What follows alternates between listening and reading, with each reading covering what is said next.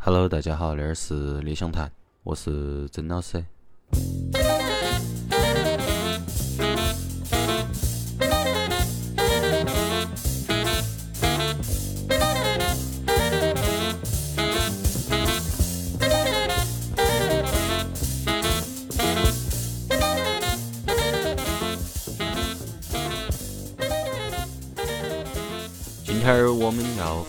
的那个专辑是来自日本的一个钢琴家，名字叫四下城。四是寺庙的寺，然后上下的下，然后城市城市的城。近期哈，我查的资料里面在说他一直都在从事音乐的教学。而大家等会儿在那个音乐里面，大家其实可以听到他的钢琴呢弹得，我觉得技艺是很很娴熟的，是一名很出色的那么一个钢琴家。然后我们要放的那张专辑叫《The Great Harvest》，是他的第一张专辑。他其实一共只出了三张专辑，那张专辑是一九七八年。在日本的 Union 那个唱片公司发行的。嗯，那个人他在那张专辑里面或者那张唱片里面，其余合作的乐手，一个是中音萨克斯叫 Bob Berg，贝斯上面叫 Arrow Water，然后鼓上面叫 Joe Jones Jr.，而他的吉他是真尾好秋，呃，也是日本一个非常非常出名的恁个一个吉他手。关于那个四下城，其实他的履历主要来自于他原先，呃，除开他自己的音乐作品以外，他原先和一些那种爵士乐界的那种大师一起巡演。当然，来自于他个人技术非常的受人认可，所以才会让他成为呃演出的邀请的乐手。他巡演里面最大牌的嘛，我看到的算是 Elvin Jones。Elvin Jones 在来了日本过后，都让他一直当的他们那个乐队里面的钢琴手。然后他也跟到 Elvin Jones 去了其他地方演出。当然和他合作的不只是 Elvin Jones，只是说那个人大家更熟知一点。大家其实可以从曲子里面听出来，他的钢琴弹得真的很好。嗯，我们先第一个曲子都放他的那一张唱片的同名曲子，都是《The Great Harvest》，那是他的一个原创。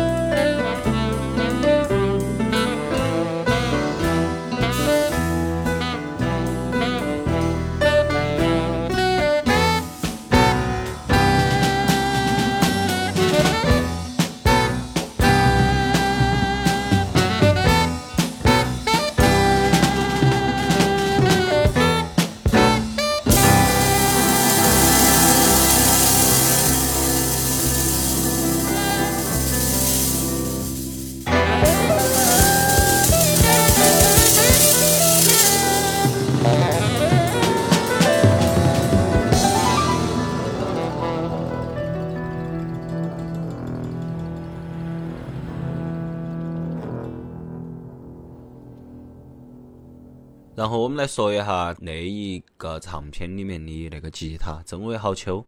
那个人是一九四几年出生的，然后他从来没有接受过很正式的那种音乐训练，但是可以做到那种级别，就说明他的天赋真的是非常的强，且加上个人也极其努力。然后那个人也跟 Elvin Jones 一起巡演过的，然后他也和 Lee Konitz 一起演出过的，还有那个 Sonny Rollins。都是一些大师，都是能喊得上号的，在爵士乐史上面的那些大师，好几个他都当过他们一段时间，至少那种乐手。然后那个人其实也遭哪个带出来的？遭渡边真夫。所以其实我们可以看到，渡边真夫真的带了一大众日本爵士乐当时黄金年代的那些乐手。嗯，那个真尾好秋也是其中之一。他甚至还跟到渡边真夫走日本之外去做了巡演，所以不管是从演奏技巧、演奏的意识，还是从那种履历上面，甚至于还要比那一张唱片的那个 leader 四下城还要更闪亮一些。但是我们在音乐里面其实可以听到他作为一名乐手，不是 leader 是 side man，把他的工作完成得非常非常的棒，他也没有去抢，都该他的事儿都是他。不该他的事儿，他一点儿都没有做一些非常过激或者去炫耀性的那种东西。都那种专辑，我听下来，我都觉得都是那种黄金年代蓬勃发展的那种爵士乐该出现的那种精气神。会有相对传统的影子在里面，但是他又是在个人日式爵士那条路上又一步一步的也走得比较踏实。当然，里面还加入了那种国外的乐手，就说明他们并没有固步自封，而是继续的和不同的乐手之间学习，来增进个人的那种技艺。所以听下来，你说嘛？就是那些乐手，他们不仅是个人努力，然后也是因为当时的整体的那种音乐环境，让他们能够有努力的方向，有学习的目标、学习的对象，还有个人能够发展能够的一个方向。都真的是天时地利人和嘛，我觉得是恁个，你也不能说完完全全的归结到纯粹是那个时代比较好，或者纯粹的归结到是因为他们个人的天赋，都缺一而不可嘛那种东西。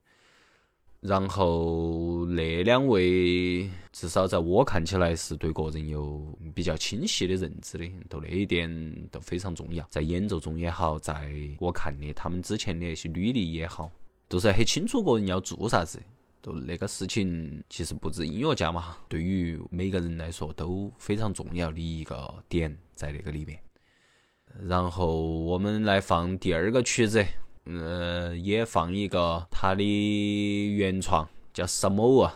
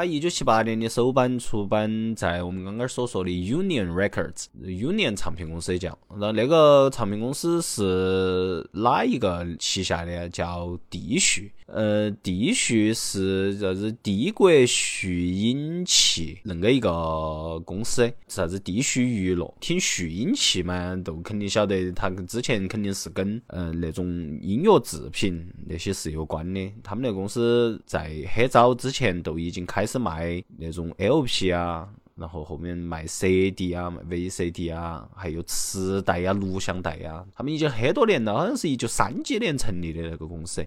那公司旗下有一个唱片公司叫帝旭唱片公司，呃，然后另外一些厂牌，比如说我们刚刚说的那个 Union Records，还有一个叫 Imperial Records，就帝国唱片公司。然后它其实旗下有好几个。